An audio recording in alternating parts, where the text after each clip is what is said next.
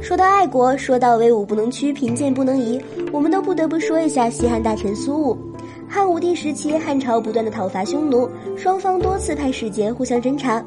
天汉元年，苏武奉命以中郎将持节出使匈奴，不幸被匈奴扣留。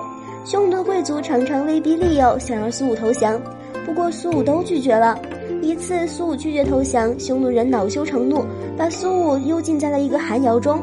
并且不给苏武提供水和食物，没有食物和水，苏武也丝毫不动摇。他化雪为水，使毡也过活。此毡并不是我们现在所说的毛毯，毕竟羊毛还真的不是人能消化得了的。这里说的毡是一种匈奴当地的一种野菜。就是在如此极端的环境中，苏武依然不屈服，就是死也不投降。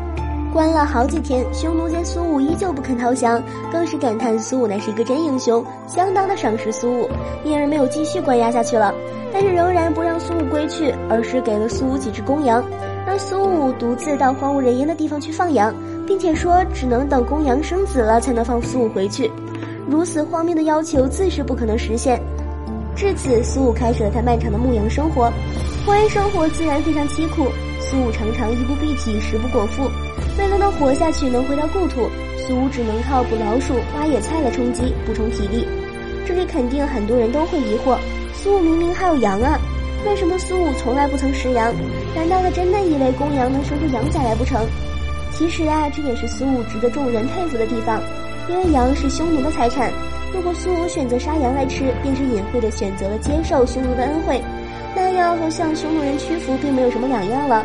还有一个原因就是，苏武一直谨记自己的身份，自己是外交大使，一言一行都代表着国家的形象。